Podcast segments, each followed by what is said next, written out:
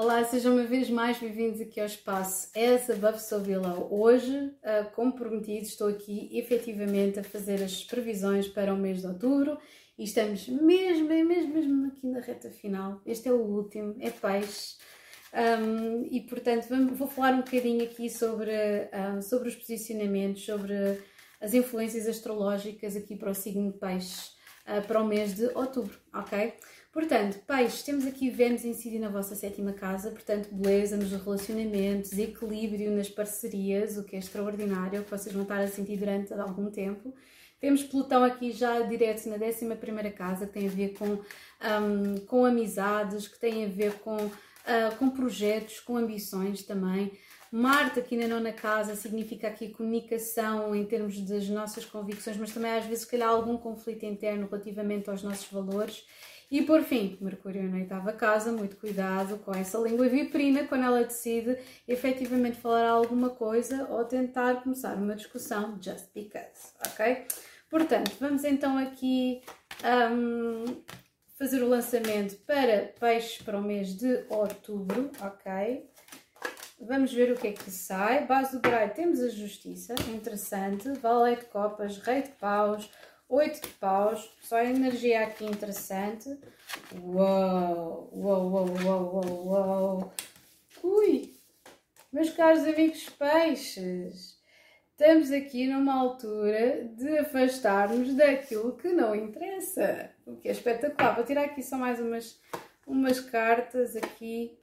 Hum, interessante. Ok. É exatamente interessantíssimo. Muito interessante. Olhem, isto é a prova viva de que nós devemos ser objetivos, queridos caranguejos. Ok. Um, a justiça está aqui, na base do baralho, não é? E saiu na posição passada o As de Espadas, ok? O As de Espadas, ou seja, o desejo de verdade.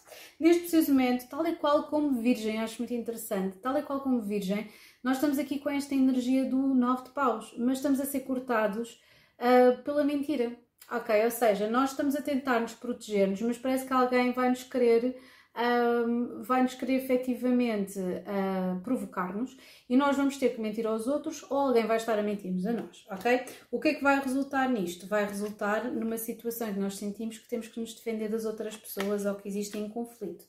Agora, uh, no que é que isto vai resultar? Tendo em conta que nós temos no nosso inconsciente o mago e o louco, vai resultar num seis de espadas. Vai resultar, se calhar, nós cortarmos literalmente de uma forma muito suave, conexões ou situações que não nos estão a servir de nada. E eu estou a dizer isto porquê? Porque eu não costumo ler coisas invertidas, cartas invertidas, mas temos a estrela invertida, portanto, há alguns relacionamentos de amizade ou outras coisas que não estão aqui a fazer nada. Temos aqui o 4 de espadas que tem a ver com curar-nos desta situação.